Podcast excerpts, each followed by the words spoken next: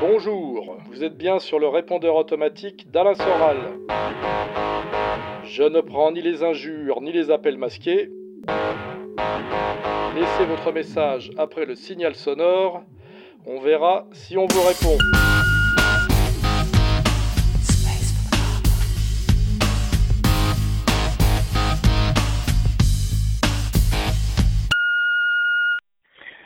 Président, félicitations pour votre euh, combat. Voici ma question. Ne craignez-vous pas que ce que l'on appelle la dissidence ne soit traité par le système ou tout simplement par les mécanismes euh, du capitalisme spectaculaire marchand, pour reprendre des formules un peu de bordienne ou cousinesques? Ne craignez-vous donc pas que la dissidence soit traitée comme un flux underground, comme euh, un mouvement alternatif de la même euh, sorte que ceux qui se déroulent dans, l'univers de la pop, hein, je dirais le punk, etc. Et que ce mouvement, à force de sur Internet, ne soit euh, ne s'essouffle. Ou alors, voyez-vous une alternative politique avec inscription dans le réel pour ce que l'on appelle toujours la dissidence, avec euh, tous ces espèces de cloportes qui se tirent dans les pattes à tour de bras via des vidéos. Donc, y a-t-il possibilité pour que s'agglomèrent des, des gens assez contraires, ou en tout cas euh, pas, de, pas, forcément complémentaires, type euh, catholique intègre, euh, je pense au mouvement de M. Escadas, mais également des gens venus de la gauche culturelle ou marxisante, et bien sûr des Français de branche, de souche, et de tout poil et de toute plume. Donc pensez-vous qu'il puisse y avoir un mouvement dans le réel, en dehors d'Internet, qui pèse politiquement euh, face à nos adversaires? Je vous remercie de votre réponse, Président, et encore félicitations à toute l'équipe. Bon, ben, le problème, c'est les questions très longues qui, contiennent pratiquement la réponse. C'est-à-dire qu'une fois que la question a été posée, on peut, peut dire oui, mais non si on veut creuser un peu, il y a plusieurs euh, étapes dans la question. Là, il y a déjà la, distinction de la dissidence 2.0, hein, qui sont euh, purement Internet, des vidéos, donc purement virtuelles, et que j'ai déjà critiqué il y a longtemps à l'époque de la, fracture avec Salim Laibi et ses compères. Hein. Et puis il y a la dissidence un peu plus réelle, qui est déjà quand même euh, ce qu'on fait en plus, c'est-à-dire des conférences réelles avec des gens réels qui viennent dans des villes réelles, avec de l'édition. Et puis même au-delà, par exemple le projet de la ferme, hein, où on a carrément euh, monté, euh, créé une ferme, on la retape, etc.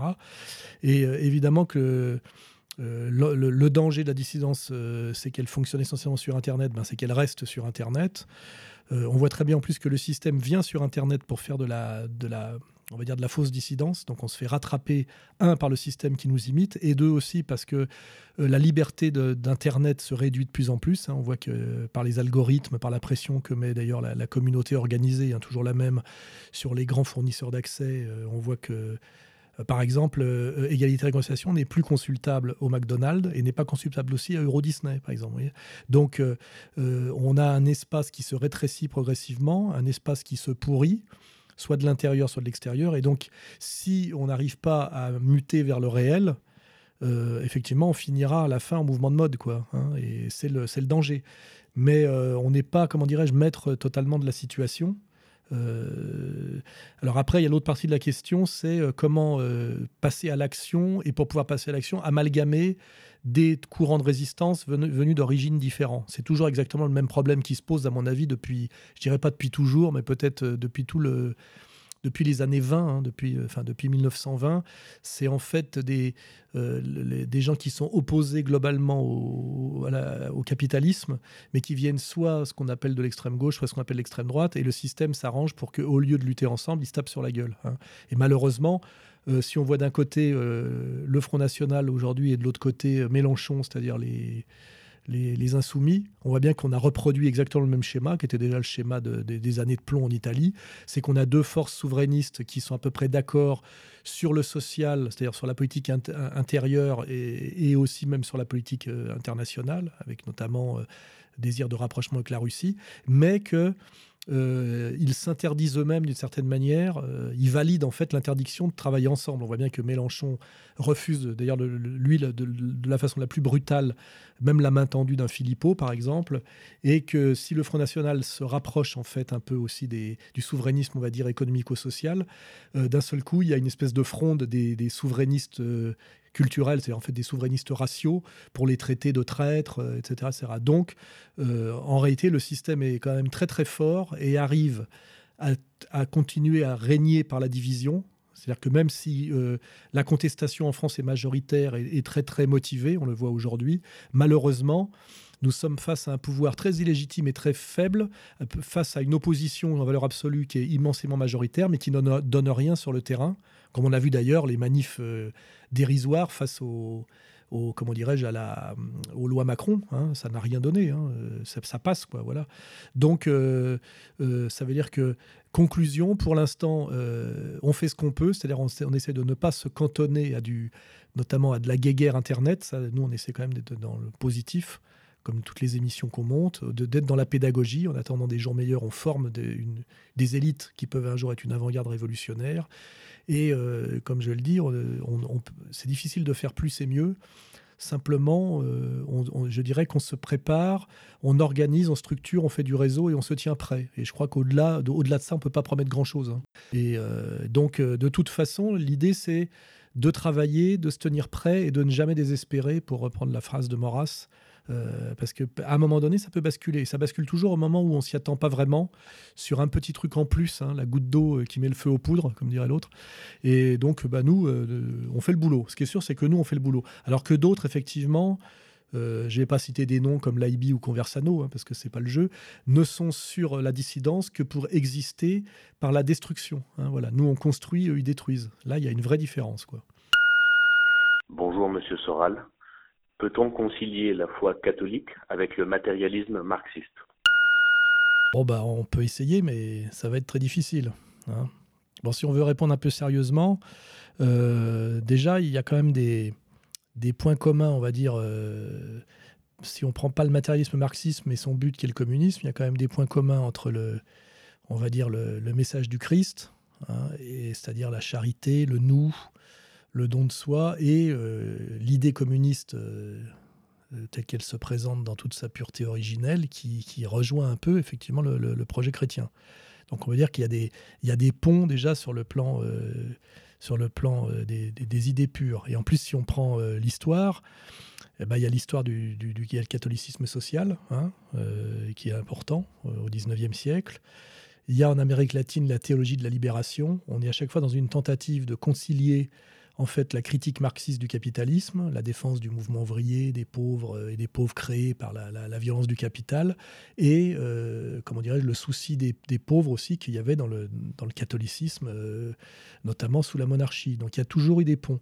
Et le pont le plus important, bah, c'est le nôtre, celui qu'on défend, c'est le cercle Proudhon, où effectivement on a d'un côté les Maurassiens, qui sont quand même des, des catholiques, relativement atypique d'ailleurs, puisqu'à un moment donné excommunié, et de l'autre côté des syndicalistes révolutionnaires. Donc on voit bien qu'il y, y, a quand même un point commun et un pont entre le, catholicisme et le marxisme, qui est euh, l'opposition à l'égoïsme, l'opposition à la richesse, hein, à la richesse pour la richesse, l'opposition à une, euh, effectivement à tout ce qui est vulgarité matérialiste, parce que même si le marxisme est un matérialisme, en fait, il poursuit un idéal quand même social.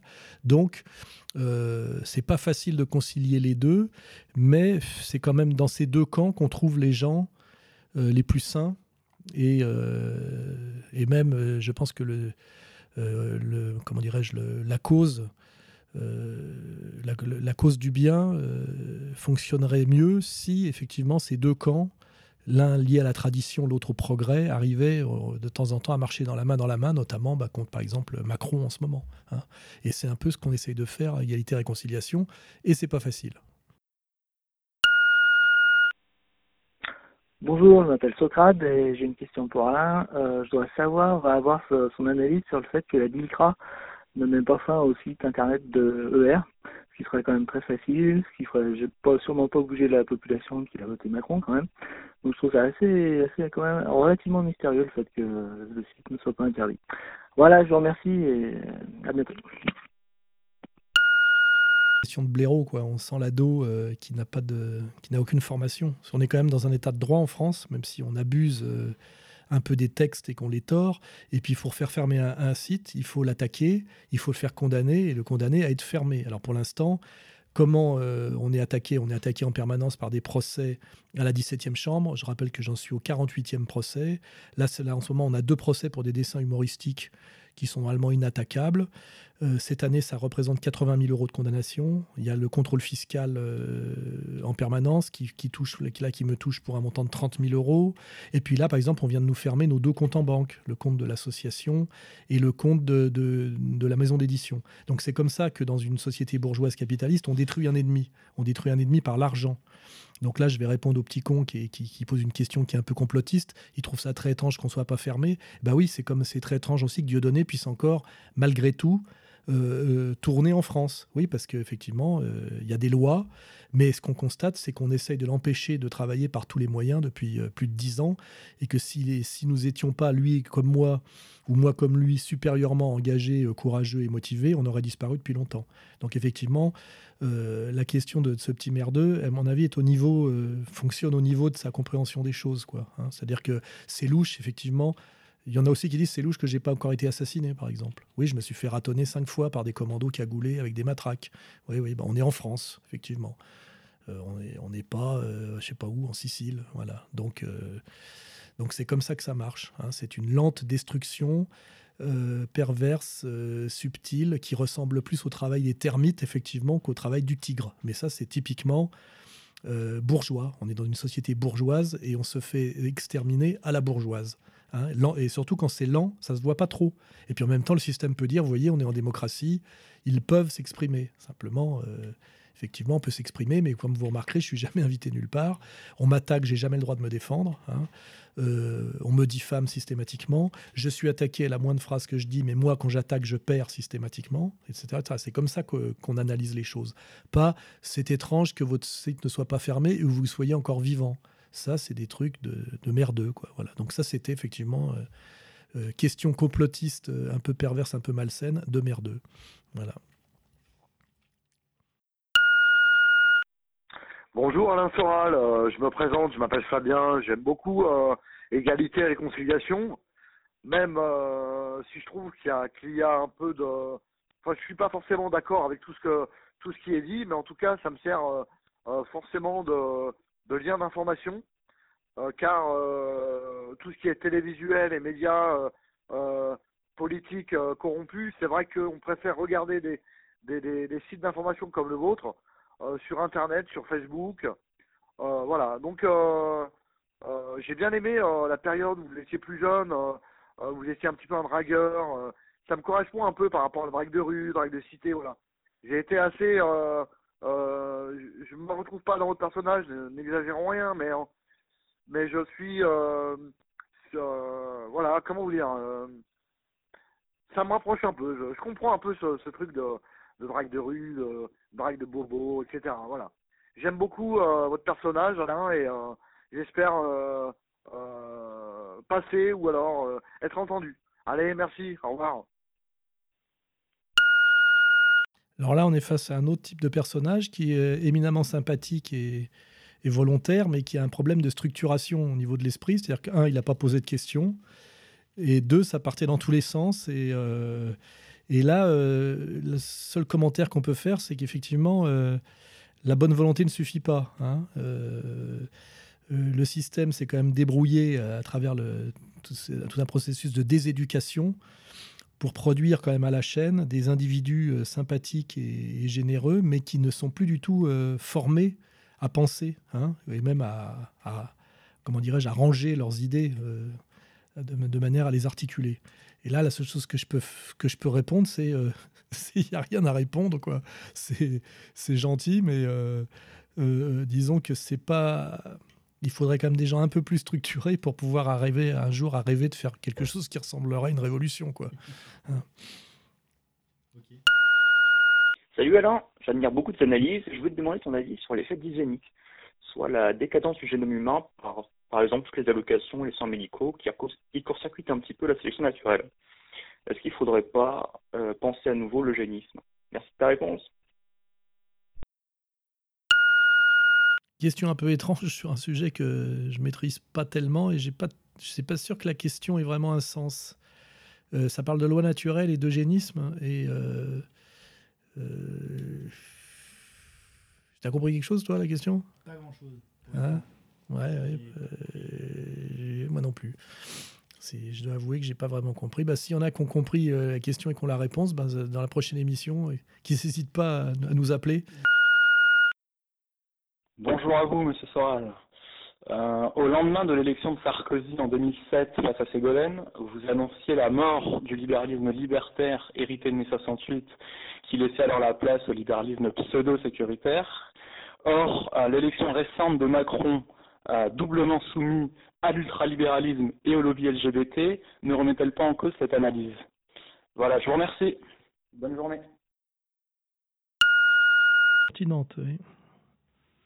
Ouais, c'est vrai que on voit bien que au niveau de la, on va dire de la domination oligarchique, il y a un peu deux tendances euh, en ce moment, soit qui se complètent, soit qui se concurrencent. On va dire qu'il y a la tendance libéralisme libertaire, c'est-à-dire euh, régné par la décadence des mœurs et donc par le LGBTisme par exemple, et libéralisme sécuritaire qui est régné par le conflit de civilisation et la menace islamiste. On voit bien que la tendance, on va dire, Daesh, c'est-à-dire euh, euh, coupeur de tête, correspondait à Valls et à ses promesses d'autres attentats, et qu'il a dégagé, d'ailleurs, il n'y a plus d'attentats depuis qu'il a dégagé, on peut le faire remarquer, et que l'élection de Macron correspond à l'autre tendance, c'est-à-dire non pas par la menace de décapitation Daesh, mais plutôt par la menace de l'enculade LGBT. hein. Et donc, euh, effectivement, il y a une espèce de balancier euh, une espèce d'alternance, mais pour avancer vers la même chose, hein, c'est-à-dire euh, la, domination mondiale par la, on va dire par le chaos. On va dire qu'il y a le chaos par la dissolution des mœurs et le chaos et le chaos par la, violence guerrière. hein. Et effectivement, ils sont en concurrence et en alternance. Donc effectivement, on a, on a une alternance de libéralisme sécuritaire et de libéralisme euh, libertaire. Et en passant, on va dire, de la dominance de Valls, parce que Valls dominait en fait Hollande, euh, et l'effondrement de Valls et la- et la- l'élection surprise de Macron, le balancier est revenu du côté du libéralisme libertaire, où on a beaucoup plus de, on va dire, de, de LGBTisme que de Daesh en ce moment dans le, dans la, dans- chez nos dirigeants politiques. Donc la question était intéressante et je pense y avoir pas mal répondu. Oui, bonjour. Donc, je suis facteur à la poste dans, euh, un petit village euh, dans le sud de la France. Euh, à partir du 15 octobre, les tournées sont réorganisées pour supprimer une ou deux tournées sur la plaque sur la plaque postale, même trois tournées, je crois. Et donc, au lieu de faire 105 km par jour sur six jours, je ferai plutôt 140 km par jour sur six jours avec une obligation de m'arrêter trois quarts d'heure pour manger à midi. En général, les facteurs en milieu campagne, campagne ne mangent jamais à midi. Et donc, ça va encore rallonger pour les gens qui reçoivent, par exemple, le journal ou des, résultats d'analyse d'analyse médicale. Euh, Ils auront leurs résultats d'analyse médicale à 10 17h, 18h peut-être, et le journal à 17h, 18h. Voilà, c'était à peu près ça que je voulais vous dire. Donc moi, c'est Saint-Chély-d'Aubrac, département de l'Aveyron, euh, sur le chemin de Saint-Jacques de Compostelle. À bientôt. Donc là, on a un message intéressant déjà parce que c'est un adulte qui travaille par rapport notamment au, petit complotiste de tout à l'heure, en plus qui se prétendait, s'appeler Socrate, je crois en plus, un, un modeste, le, le petit gars. Là, on a un facteur, donc un type du service public à l'ancienne, à vélo, à la campagne, et qui nous dit, euh, qui nous raconte un peu comment son, comment dirais-je, son travail de service public est déstructuré progressivement. hein, et, visiblement, ça, alors lui, il parle surtout de la manière dont ça va pénaliser les, les usagers hein, du service public, hein, qui vont recevoir leur courrier beaucoup plus tard. euh, euh, donc, bah, euh, son témoignage est sympathique et on va dire que ça s'inscrit globalement dans la destruction du service public euh, par le monde, on va dire, euh, pu- purement libéral, où en fait le monde purement libéral nie la, notion de service public, puisque on reproche un service, un service public de n'être pas, par exemple, rentable. Donc en fait, on le critique selon des critères qui n'ont rien à voir avec lui. Le service public, c'est un service public qui est payé par l'impôt et qui en général a une structure qui permet à la nation de fonctionner et même au marché de fonctionner, comme les infrastructures routières ou la poste. Parce que pour que le marché puisse fonctionner, il faut qu'il y ait un substrat au marché qui est, je dirais, antérieur au marché et extérieur au marché, notamment les pompiers par exemple. hein. Si on soumet les pompiers au marché, il va y avoir des dysfonctionnements pour le marché lui-même. hein. Voilà, donc là, on est dans cette logique-là d'un type qui nous témoigne qu'effectivement que cette logique néolibérale euh, b- progressivement le service public et que cette destruction du service public a des conséquences que le marché refuse de, comment dirais-je, de mesurer et qui à terme d'ailleurs vont nuire au marché. C'est ça tout le paradoxe. C'est que pour qu'un marché fonctionne bien, il faut qu'il y ait des services publics qui fonctionnent bien. Or, le marché n'est pas une pensée politique. C'est un refus de penser le politique en réalité, euh, soumis à ce qu'on appelle l'égoïsme du compte du compte d'exploitation annuel et, de, la, rente à très court terme. C'est pour ça qu'on ne peut concevoir le marché que, comment dirais-je, euh, soumis à une instance supérieure et discrète, hein, qui est une instance politique, historique, morale. Voilà.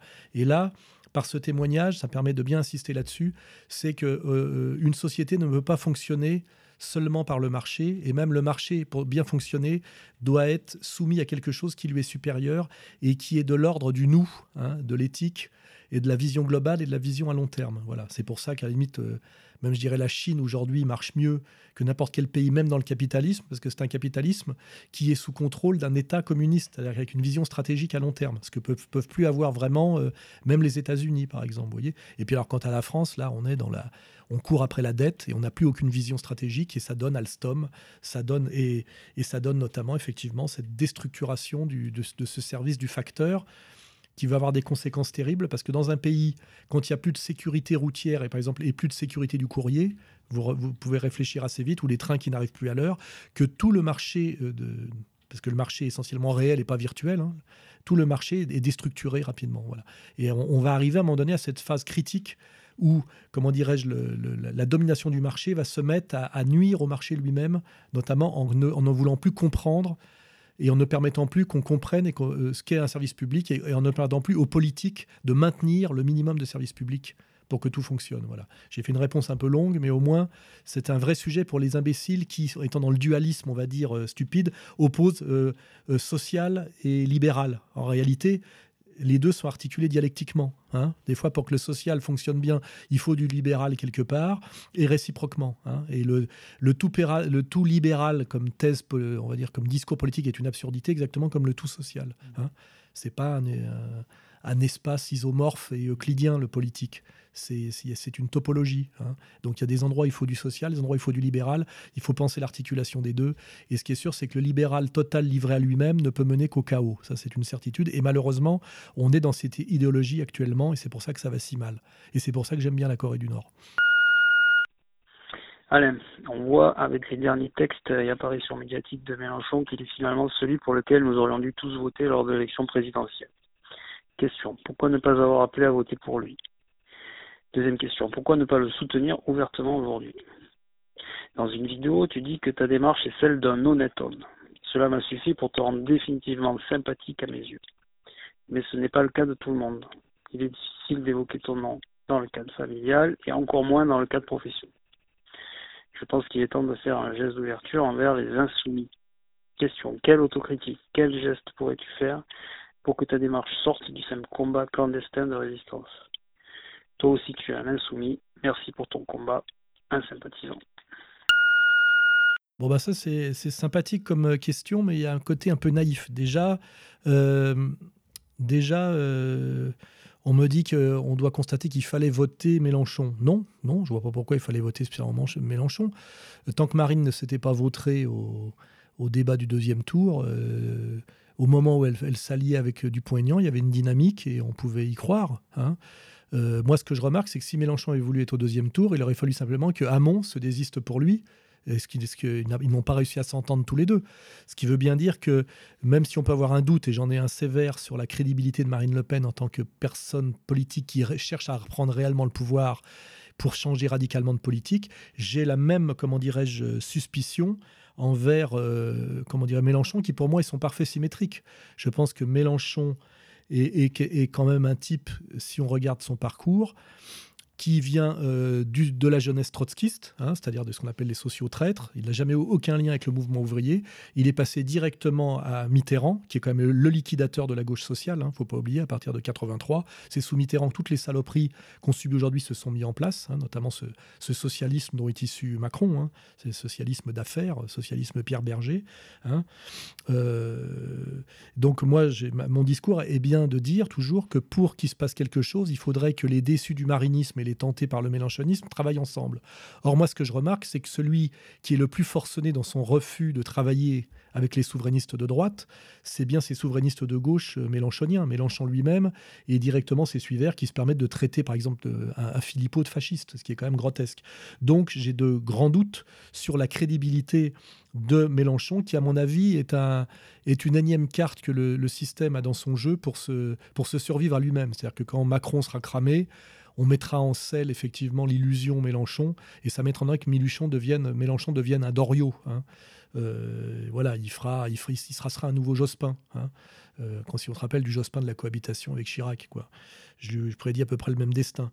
Quant à ma diabolisation, euh, c'est pas à moi qu'il faut reprocher d'être diabolisé. Il faut se poser la question que le système diabolise les vrais opposants au, système, et que si moi je suis diabolisé, c'est parce que je suis un véritable opposant au système, qui fait d'ailleurs que ce jeune, euh, cette personne-là me, me, rend, me rend hommage, et que justement il faut se poser la question de la non-diabolisation d'un Mélenchon qui prétend incarner une alternative sociale radicale aujourd'hui et prétend même reprendre le pouvoir par la rue. Hein. Donc ce qu'il faut attaquer, c'est la diabolisation c'est pas reprocher aux diabolisés d'être diabolisés. Ça, c'est très malhonnête. C'est exactement la même malhonnêteté que d'arrêter, comment dirais-je, des, réunions publiques pour risque de trouble à l'ordre public, au lieu, effectivement, de s'en prendre à ceux qui troublent l'ordre public. C'est la même inversion de sens. Donc là, on a un garçon qui est sympathique, mais qui malheureusement euh, est un peu dans le piège, tombe, dans le piège et valide les catégories du système. Quand on valide les catégories du système, on ne peut pas s'opposer sérieusement au système. Voilà. Donc, euh, donc moi, je fais mon boulot, et mon boulot, c'est bien euh, de rappeler que on va dire, les opposants à, la mondialisation néolibérale dont Macron est l'incarnation en France sont majoritaires en France, mais séparés dans deux camps et que le système a tout fait pour qu'ils ne travaillent jamais ensemble. Et moi, mon travail d'honnêteté, c'est d'appeler à ce qu'ils marchent ensemble. Et ce que je remarque, c'est qu'un Mélenchon euh, s'y oppose brutalement, voilà, et même encore bien plus brutalement que, les gens du Front National. Hein. Euh, voilà. Et c'est ça la question qu'il faut poser. Pourquoi Mélenchon ne cherche-t-il pas euh, euh, ne fait-il pas ce qu'il faut pour prendre le pouvoir? Notamment, euh, pourquoi ils ne se sont pas retrouvés main dans la main avec Hamon? Il aurait été au deuxième tour hein, et peut-être aurait été élu. et là, pourquoi il n'accepte pas, par exemple, de dialoguer avec Philippot hein, puisque c'est ça qui lui manque aujourd'hui, ces souverainistes dits venant de la droite. Donc, est-ce est que réellement Mélenchon veut le pouvoir? Ou est-ce que c'est plutôt ce que Attali dit, c'est-à-dire Attali a promis à Mélenchon qu'il serait à un moment donné Premier ministre de cohabitation euh, sous la présidence Macron quand Macron sera cramé. Voilà. Donc est-ce qu'on n'est pas face à un politicien professionnel qui a une revanche à prendre face au PS qu'il a toujours maltraité et qui ne cherche finalement qu'à qu'à exister en tant que professionnel de la politique dans un système entièrement clos et dont, je le rappelle, il est un, personnage euh, parfaitement soumis depuis 30 euh, ans, puisqu'il a été deux fois sénateur, membre du Parti socialiste qu'il n'a jamais quitté. Il a appelé à voter oui à Maastricht à l'époque où moi-même, le Front National et le Parti communiste appelaient à voter non. Donc il n'y a pas d'ambiguïté là-dessus. Donc. Euh, pour penser que Mélenchon est l'alternative et est, le, comment dirais-je, le, représentant d'un combat social radical, il faut être, à mon avis, un peu naïf. Voilà. Mélenchon avait bien dit qu'il était le, Tsipras français, je pense qu'il l'est. Disons pas que Tsipras a été monté pour euh, empêcher Obdoré de se rapprocher un peu plus du pouvoir. Et euh, les gens d'Obdoré ont été mis en prison, assassinés, ce qui n'est pas le cas en général de, des, des, des, des soi-disant trotskistes qui ont toujours euh, mis la haute main sur la classe ouvrière et les mouvements ouvriers pour les empêcher de jamais accéder au pouvoir. Et le système est en train de liquider un peu le, on va dire, l'espoir marine qu'ils avaient aidé à fabriquer. Hein de façon très perverse, sans doute pour l'amener à la catastrophe qu'on a vécue euh, lors du débat du deuxième tour. Et aujourd'hui, on voit bien que euh, le, Gluckstein, on va dire, de, de, ce monde orwellien, hein, euh, référence à 1984, hein, il s'appelle Goldstein, hein, l'opposant fabriqué par le système, c'est Goldstein, c'est bien ça. D'ailleurs, n'a pas été choisi par hasard, ce nom, à consonance allemande. et ben, c'est le, nouveau Goldstein, c'est effectivement Mélenchon.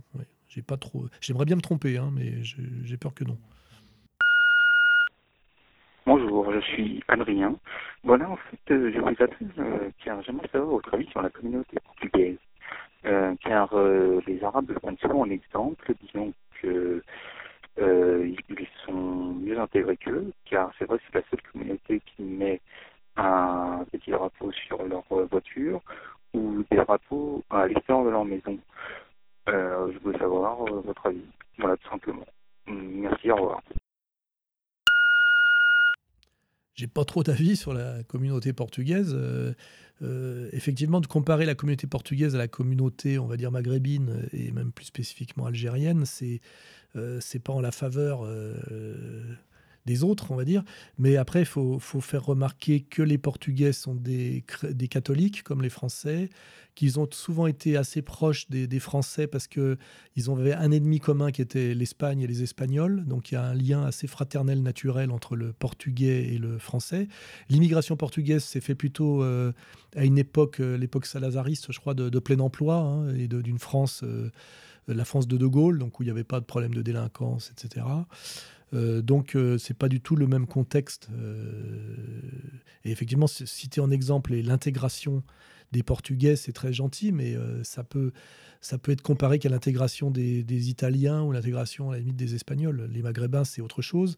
Si on prend la majorité des Maghrébins qui sont des Algériens, ce sont des musulmans issus d'une colonisation, plus une, puis d'une décolonisation violente, euh, euh, massivement en France par le, groupe, le regroupement familial après les chocs pétroliers et, le, et en moment de crise où il n'y a plus d'emploi. D'ailleurs, il y a une absurdité dans, dans cette histoire hein, qu'il faut creuser et que j'ai creusé à de nombreuses reprises. Donc, effectivement, euh, on peut prendre pour modèle l'intégration de la communauté portugaise en France, mais à part, à part l'avoir constaté, ça ne permet, de, ça ne permet rien par rapport notamment au problème de des difficultés d'intégration des, des, communautés maghrébines spécifiques, d'ailleurs plus précisément algériennes, et puis aussi des, des, Noirs d'Afrique, parce qu'effectivement, avec l'anti-islamisme d'État aujourd'hui, on, parle systématiquement des musulmans, donc des maghrébins, et on oublie les, les, Africains qui ne sont pas spécialement musulmans et qui ont aussi des gros problèmes d'intégration, avec la, question des bandes ethniques, hein, l'affaire Traoré euh, notamment, ou Théo. Euh, donc, donc, euh, remarque valable, effectivement, sur l'intégration des Portugais, mais dont on peut rien, euh, rien faire d'un point, de vue d'un point de vue politique. Quoi, hein. Donc, je ne vois pas quoi dire d'autre. Bonjour Monsieur Soral, euh, ma question était la suivante. Pourquoi est-ce que vous ne vous investissez pas plus en politique, directe ou indirecte Même si vous le faites déjà, mais beaucoup de vos auditeurs ou lecteurs cherchent à, à, à vous soutenir dans une action euh, plus pragmatique, euh, qu'est-ce qui vous retient Qu'est-ce qui vous empêche? Merci, au revoir. Bah, c'est une bonne question parce que c'est une question qu'on s'est souvent posée à ER et que je me pose réellement personnellement. Euh, il y a plusieurs niveaux de réponse. Je crois que les dissidents qui s'intéressent à nous, souvent sont des gens qui ne votent pas ou qui ne votent plus, qui ne croient plus au vote. Ça, on l'a constaté notamment par les, candidatures de Dieudonné ou même la candidature antisioniste qu'on avait montée. On a fait euh, une belle campagne, on avait un slogan euh, qui était clair et net, on avait pas mal de gens qui s'intéressaient à nous et ça n'a pas donné tellement de résultats dans les urnes. À l'époque, on avait fait 1,7%. La Dieudonné, pareil, s'est présenté contre Valls, hein, donc il y avait vraiment un terrain. Il a fait 3,7% et Valls a été réélu, d'ailleurs en trichant, mais comme comme été réélu. Donc euh, je crois que la la politique qu'on fait, nous, n'a pas grand-chose à voir avec la politique, on va dire, électoraliste. Et moi, je crois quand même un peu à élection piège à con. Si les élections permettaient de changer réellement le pouvoir, c'est-à-dire de, euh, prendre le pouvoir sur le monde de l'argent, euh, il y aurait un coup d'État où, euh, où les, lois électorales seraient changées. On voit bien la stratégie qui a été celle, par exemple, du Front National, avec la dédiabolisation pour essayer de se rapprocher du pouvoir par les urnes. Ça a donné à la fin eh ben, la farce, euh, enfin l'élection de l'élection de Macron.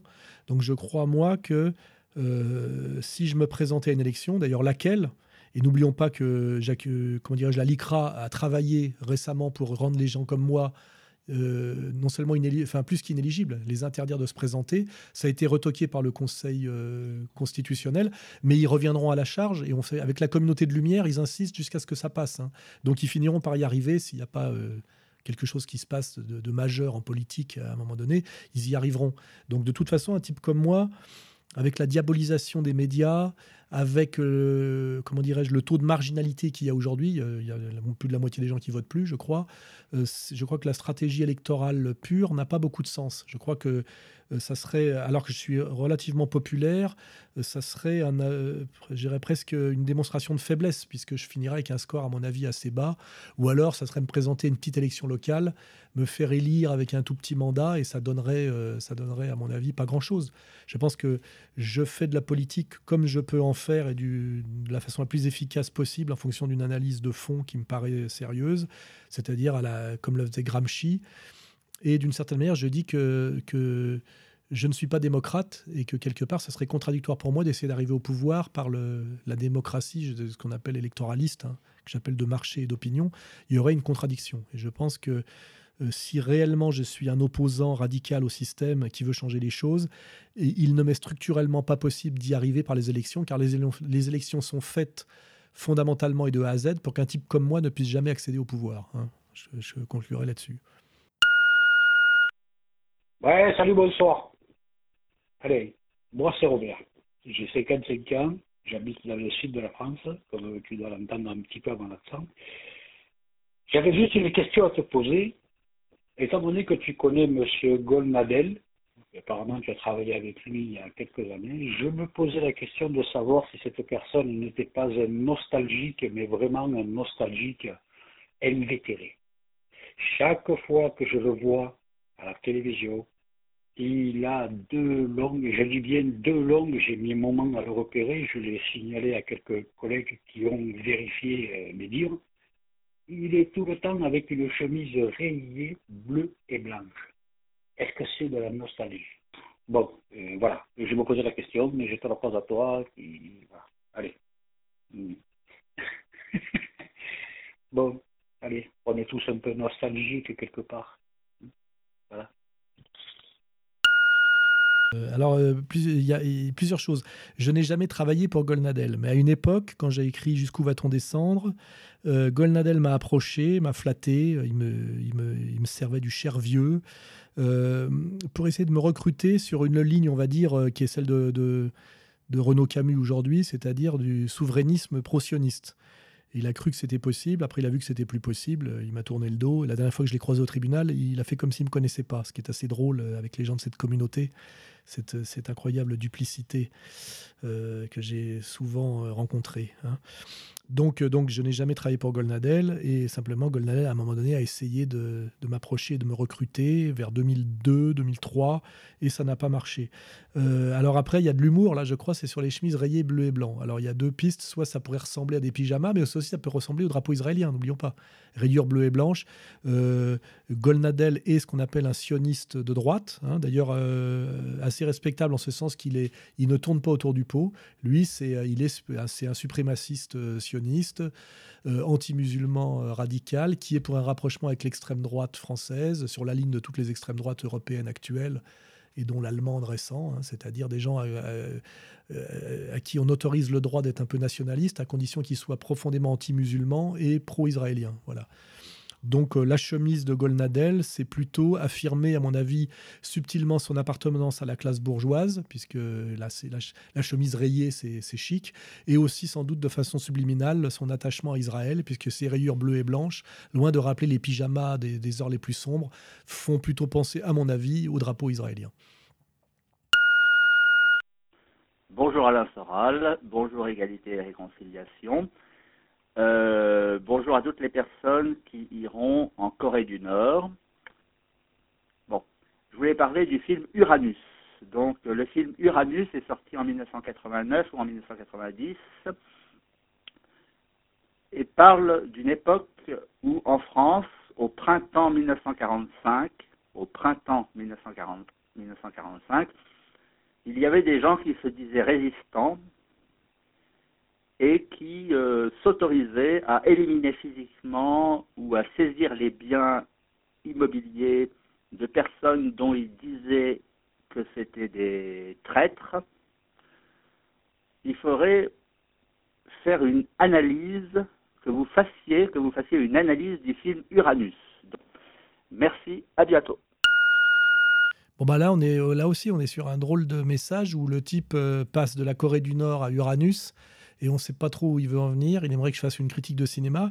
Alors, euh, bon, bah, il, nous félicite pour être allé en Corée du Nord, euh, très bien. On en est revenu d'ailleurs, ça c'est fait. Et après, il nous parle d'Uranus. Alors, euh, pour, que, son message serve à quelque chose, Uranus est l'adaptation cinématographique par Claude Berry, je crois, d'un roman de Marcel Aimé qui traite en fait d'un sujet assez, assez intéressant qui est l'épuration et dont la thèse est de dire que les, résistants français ont surtout fait un gros travail pendant l'épuration. Hein. C'est-à-dire que c'est là où ils se manifestaient tout leur grand courage et leur, et leur cruauté, c'est-à-dire de, euh, de tuer des gens qu'ils estimaient effectivement euh, avoir trahi euh, la France et les idées de la République. Ça permet de dire plusieurs choses. C'est que il y a, y a en, fait la, la, Deuxième Guerre mondiale pour la France a été une guerre civile en réalité. Hein entre des gens qui étaient collaborationnistes et qui, qui voyaient dans Hitler une solution, c'est-à-dire faire l'Europe, échapper aux dangers du bolchevisme et en même temps du capitalisme, et puis ceux qui pensaient effectivement que un patriote français ne devait pas accepter la domination allemande, euh, et euh, bon, bah, ça s'appelle l'antifascisme. Hein. Euh, les premiers ont gagné dans un premier temps à la faveur de la, de la victoire allemande et de la défaite française ce qui a amené la divine surprise de, la Révolution nationale, très ambiguë, effectivement, de construire une Révolution nationale sur une défaite militaire, c'est toute l'ambiguïté du pétainisme. Et puis après, ben, avec la défaite hitlérienne, ils ont perdu, et en France, effectivement, les guerres civiles sont assez saignantes. Il y a eu ce qu'on appelle l'épuration, et là, il y a eu la mythologie, euh, la mythologie gaulienne de la résistance. effectivement, aujourd'hui, on peut ramener la, la résistance à ce qu'elle a été, c'est-à-dire très peu de gens et très peu efficaces. Les Anglais se servaient pas trop de la résistance parce que c'était des comment dire, des gens qui n'étaient pas formés, qui étaient très infiltrés et, qui c'était plutôt un danger de s'appuyer sur eux. Donc en fait, la résistance a surtout existé après-guerre. Et euh, ces faits d'armes, c'est surtout l'épuration, c'est-à-dire de tuer en général euh, des, ce qu'on appelle des collaborationnistes. Alors, euh, dans, le, dans le, film de Claude Berry, qui est l'adaptation du roman de Marcel Aimé, qui est un, ami de Céline et on va dire un, plutôt un anarchiste de droite, il montre la cruauté effectivement du petit, euh, du petit communiste qui ne rêve que de tuer, n'est-ce pas? Et il faut, par exemple, euh, si je veux faire un dernier rebond, notamment se rappeler que les époux Aubrac, on se rappelle, effectivement, c'est eux qui ont donné leur certificat de résistance très ambigu à Mitterrand. Le petit Aubrac euh, a été viré de la, qui était euh, qui s'occupait de l'épuration à Marseille, a été viré tellement il était, euh, comment, il faisait du zèle dans le, dans la cruauté, n'est-ce pas? Et on le retrouve d'ailleurs quelques années après à accueillir Ho Chi Minh en France, c'est-à-dire que là on est à la réunion des réseaux maçonniques et communistes, effectivement, qui étaient les deux réseaux qui étaient attaqués par le en plus des juifs hein, par la, Révolution nationale, qui était une, révolution nationale anti-juive, anti-maçonnique et anti-communiste. Hein. Et à mon avis, les juifs, les maçons et les, communistes se sont bien entendus comme larrons en foire euh, pour euh, régler leur compte à la libération, et notamment ceux qui ont fait le sale boulot, parce que c'était un truc un peu de mec de, terrain, de rue, de prolo, euh, ça a été le Parti communiste. Hein. voilà, donc, donc ce monsieur fait allusion effectivement à cette période très laide et très trouble de l'histoire de, de France. Les Français n'ont pas été des grands courageux pour se battre contre les Allemands militairement en 40, mais par contre ils se sont bien rattrapés pour tondre des femmes en 45. Voilà. Et je pense qu'à partir de là, on peut estimer déjà de toute façon que la France ne vaut plus grand-chose comme grande nation. Hein. C'est-à-dire, euh, euh, c'est l'analyse que fait euh, notre, notre cinéaste et, dialoguiste préféré, Audiard. Hein. Il suffit de, lire Audiard écrivant sur, le, sur la libération. Hein, voilà. Bonjour, Monsieur Soral. je vais vous poser une question dont j'aimerais évidemment avoir votre avis. Euh, c'est une énorme question euh, d'une profondeur euh, incroyable. Hein. Ça, ça, ce n'est pas sur la géostratégie ou, d'autres sujets euh, euh, très importants, mais je pense que, voilà, en tant que expert en mode que vous êtes, j'aimerais bien avoir votre réponse. Je suis étranger, d'origine espagnole. J'ai travaillé pendant quelques années pour un maroquinier de luxe euh, dont le président est très proche euh, d'Emmanuel Macron. Maintenant, je travaille pour notre maison de luxe et je suis euh, effaré de voir comment l'industrie très française du luxe et de la mode s'est transformée en véhicule des transmissions, des valeurs du, du cosmopolitisme, du mondialisme. bah, il faut voir les, les t-shirts facturer une fortune euh, des, des chez Dior avec l'inscription on devrait tous être féministes. bref, il faut voir la clientèle qui achète chez moi et, euh, chez la concurrence, euh, ce n'est plus l'élégance qui est recherchée, euh, c'est des racailles euh, qui, euh, qui euh, c'est en fait les rêves de ces gens, de, cette clientèle, de devenir une racaille milliardaire. Donc, je, je, je répète, en tant qu'expert en mode, quel est votre avis sur, la question, sur cette question? Merci beaucoup et très bonne journée. Au revoir. Alors là, on fait appel à une autre casquette euh, qui a été un peu oubliée, c'est que j'ai été à une époque un, expert en sociologie de la mode et du vêtement, puisque j'ai publié deux bouquins, hein, qui étant les mouvements de mode expliqués aux parents et la création de mode. Hein. Donc c'était sur les mouvements de mode et aussi sur la mode en tant que euh, euh, spécifiquement mode vestimentaire. Hein et pas mode seulement de jeunes. Voilà. Donc euh, lui me parle, euh, ce monsieur me parle effectivement d'une évolution où avant la mode faisait partie des fleurons de ce qu'on appelle l'élégance française avec la, on va dire la gastronomie et que petit à petit c'est devenu euh, étape par étape, euh, euh, comment dirais-je, un secteur au service de l'abrutissement, du mondialisme, et qui, qui, promeut le contraire même de ce qu'on appelle l'élégance. Il faut se rappeler qu'il y a deux marqueurs. Givenchy, à un moment donné, a fermé sa maison de couture en disant qu'il n'y avait plus de femmes du monde à habiller. Et ça, c'était dès les années 70, je crois. Hein. Euh, et puis aussi, on se rappelle de l'épisode où quand euh, Dior, qui était une grande maison, s'est confié à Galliano, qui s'est mis à faire des défilés euh, avec des mecs torse nus, tatoués, beaucoup de sexualité SM, etc. Et on voit bien que ce basculement s'est fait dans les années 90, avec notamment la figure de proue de Madonna aussi, un peu Jean-Paul Gaultier, qui en est un peu d'ailleurs sorti, et qu'on voit bien que la mode euh, qui n'est plus du, tout d'ailleurs, même la haute couture, qui n'est pas de la haute couture en réalité, est devenue prescriptrice de décadence et de totalitarisme marchand en réalité, avec notamment en s'appuyant notamment sur les rappeurs qui se mettaient à porter du Vuitton, etc., etc. Et donc je pense que c'est de ça dont parle ce monsieur. Euh, c'est euh, que la mode avant qui était censée magnifier la beauté, l'élégance, et qui était une des images de marque de la France, on va dire jusqu'à l'époque de Christian Dior et même encore un peu les débuts de la carrière d'Yves Saint Laurent, c'est devenu aujourd'hui quelque chose qui rejoint, on va dire, l'industrie musicale, hein, c'est-à-dire de la de la de l'anticulture de masse, hein, pour produire du mondialisme décérébré, de la vulgarité, de l'inculture.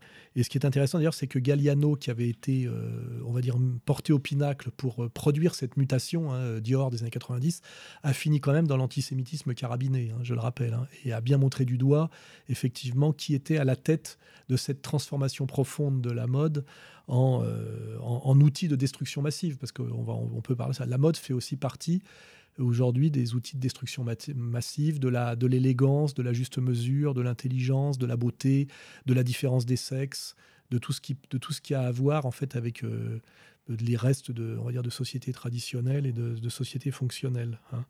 Donc euh, je pense que là on a un peu fait le le tour de la, de la question. Hein. Et, et, pour conclure, avant il y avait deux fleurons, on va dire, de la France, enfin de ce qui restait de la France après fondamentalement l'effondrement de la France militaire et, dominatrice, c'était la France de l'élégance et la France de la, euh, de la bouffe.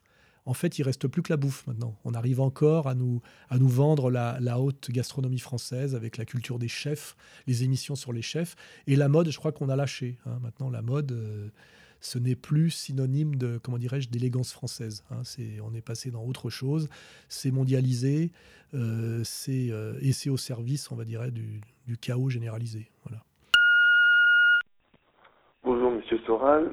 Euh, alors, je voulais savoir pourquoi est-ce que vous occultez autant ce que j'appelle le mal-être du petit blanc, c'est-à-dire la peur euh, euh, des blancs pour aller plus vite, euh, de se faire remplacer, ce qu'on appelle selon Renaud Camus la thèse du grand remplacement. Euh, pourquoi est-ce que vous en parlez si peu? Pourquoi est-ce que vous vous parlez pas aussi d'un bon nombre de fils d'immigrés qui ne veulent pas s'assimiler au sens de l'assimilation de nos codes, de, nos, de notre culture, et qui récupèrent plutôt les cultures euh, de leurs parents. J'ai vu que dernièrement, il y avait eu seulement euh, Vincent Lapierre qui avait fait un, documentaire assez intéressant aux frontières de l'assimilation. Donc c'est bien une preuve que vous commencez à vous poser des questions sur ce sujet. Mais je voudrais savoir pourquoi vous occultez tant et, et aussi peut-être pour vous poser la question si euh, votre ligne directrice qui sous-tend à dire que euh, euh, le, sionisme, le lobby sioniste serait derrière tous les maux euh, de la société française, en tout cas de beaucoup de la société française, ne serait pas à bout de souffle. Voilà, à cause effectivement de ces problèmes de non-assimilation qui sont maintenant trop fort. Donc voilà, j'aimerais bien que vous répondiez à cette question. Et je pense que c'est une question que beaucoup de vos, de vos, internautes euh, se posent. Voilà, cordialement. Au revoir, monsieur Sorel, et j'espère que vous répondrez à ma question. Bah oui, il espère que je répondrai à sa question parce qu'il pense que je suis comme lui, un lâche et un menteur, c'est-à-dire un, identitaire euh, au sens mauvais du terme, et que je vais botter en touche. Alors déjà, je vais répondre à ce petit monsieur qui, à mon avis, est arrivé à peu près sur le terrain du combat national avec euh, Conversano, que je suis à peu près le premier à avoir pris le taureau par les cornes dès 2001-2002 avec Jusqu'où va-t-on descendre, qui regarde mes prestations sur Ardisson, sur la délinquance de banlieue, sur les IVA, c'est même moi qui ai inventé le terme, hein, euh, je le rappelle. Donc j'ai fait le boulot depuis tellement longtemps que ces gens-là sont arrivés bien trop tard pour se rendre compte que je l'avais fait bien avant que d'autres passent à la caisse, notamment les F de souche. Euh, euh, qui n'en ont jamais fait, comme moi, la totalité du travail. Donc, première remarque. Donc, effectivement, on parle de ça en permanence sur le, site Égalité Réconciliation. Il suffit d'y aller. Hein, de cette question de, la, de ce qu'on appelle l'immigration de peuplement, que j'appelle pas d'ailleurs le grand remplacement, parce que je rappelle que le grand remplacement est un terme de Renaud Camus. Alors, on va faire un peu d'historique sur Renaud Camus, parce qu'il a à peu près la, même consistance que le type qui laisse le message. Euh, Renaud Camus est ce qu'on appelle un enculé, au sens littéral du terme, qui s'est fait connaître parce qu'il s'est plaint de la prédominance des juifs dans une émission de France Culture à laquelle il participait qui s'appelait Panorama de la France. Donc là, il s'est fait flinguer pour antisémitisme et il a finalement été ramassé par euh, Finkelkraut. Il est aujourd'hui le protégé de Finkelkraut, effectivement, pour parler systématiquement du grand remplacement qui est un terme un peu impropre, c'est-à-dire effectivement à une, une déferlante migratoire venant du sud qui est proprement catastrophique. Alors là où ces gens-là ne vont jamais jusqu'au bout, comme le, type qui a posé la question, puisque là il a parlé de sionisme, il a failli se chier dessus d'ailleurs quand il a prononcé le mot, tellement là, il suinte la trouille et le désir de violence, mais euh, il manque juste la paire de couilles pour euh, effectivement l'investir correctement. Euh, je rappelle simplement que euh, quand on veut agir politiquement, on constate effectivement qu'il y a une énorme politique de submersion de la France par des migrants, mais il faut dire qui veut cette, euh, ces migrations. Et, c'est là effectivement où la question non passionnisme mais de la question de la communauté juive organisée se pose, c'est que euh, effectivement s'il y a beaucoup de migrants de confession musulmane aujourd'hui en France, et d'ailleurs pas que, hein, il y a aussi des, des animistes euh, africains, c'est parce qu'il y a une volonté de remplir la France de migrants, depuis notamment le, regroupement familial, et que cette volonté vient des loges et de la communauté juive organisée. Hein, c'est clair et net. Et c'est là où moi je ne confonds pas les effets et les causes. Donc si on veut arrêter la politique d'immigration, il faut reprendre le pouvoir à qui là? Or, les musulmans, on peut leur reprocher ce qu'ils veulent, ils n'ont aucun pouvoir. Hein. Euh, ils ne tiennent aucune radio, aucune université, ils n'ont aucun journaux, etc. Hein, voilà. Donc, euh, c'est moi ce que je propose depuis très longtemps, c'est de faire l'analyse complète de la chose. C'est-à-dire, effectivement, il y a une submersion de la France par des migrants qui ne, qui, ne, veulent pas s'assimiler et d'ailleurs qu'on empêche de s'assimiler aussi, puisqu'on a détruit le modèle assimilationniste français, puisqu'aujourd'hui la France est représentée par Bernard-Henri Lévy, euh, donc effectivement, on peut comprendre que des gens n'aient pas envie de s'assimiler à la France de Bernard-Henri Lévy. Hein. Euh, les gens qui ont organisé ça, je les ai clairement montrés du doigt, et de là viennent tous mes ennuis. Et un Renaud Camus aujourd'hui, euh, et, bien aise de parler de grand remplacement. Euh, je ferai déjà remarquer que si vous voulez pas qu'il y ait un grand remplacement, il faut qu'il arrête de se faire enculer et qu'il fasse des gosses pour commencer. Il n'en a jamais fait aucun. Hein, voilà. Donc euh, effectivement, il y a un gros problème d'immigration en France. Cette immigration est voulue par les tenants du mondialisme qui ne sont pas les musulmans, même s'il y a des relais musulmans à travers l'Arabie saoudite et le Qatar notamment. J'ai toujours lutté à la fois contre l'immigration, mais aussi contre les responsables de l'immigration pour qu'on se donne une petite chance politique d'arriver à sortir de l'immigration.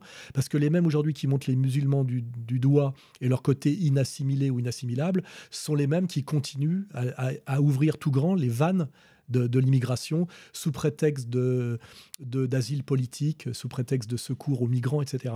Et donc je, réponds à ce petit identitaire qu'il euh, il n'arrive pas à faire l'analyse que je fais car il a simplement pas les couilles pour ça. C'est simplement un type qui aimerait pouvoir déverser sa haine contre des gens qu'on désigne aujourd'hui du doigt, exactement comme, euh, comme, euh, comme Conversano, mais qui n'a pas le courage pour aller jusqu'au bout de l'analyse et réellement s'attaquer au fond du problème. Voilà.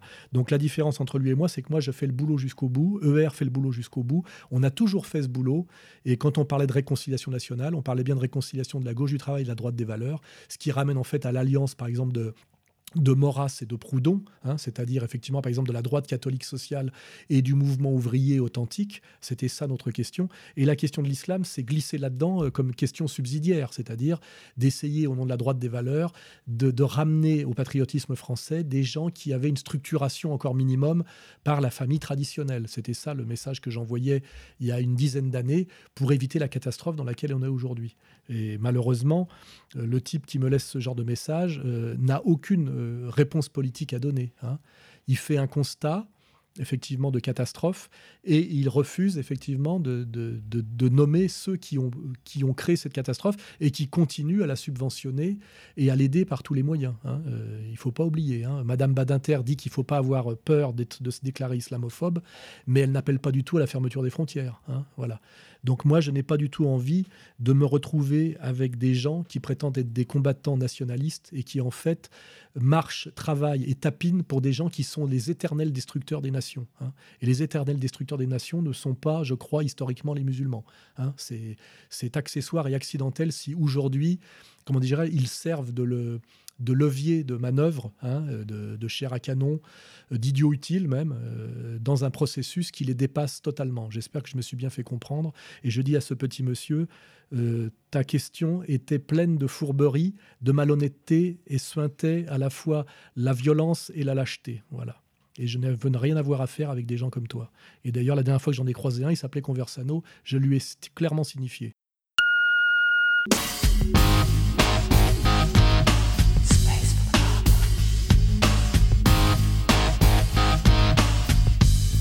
Si vous souhaitez poser d'autres questions à Alain Soral ou lui répondre, appelez au 0899 25 22 66.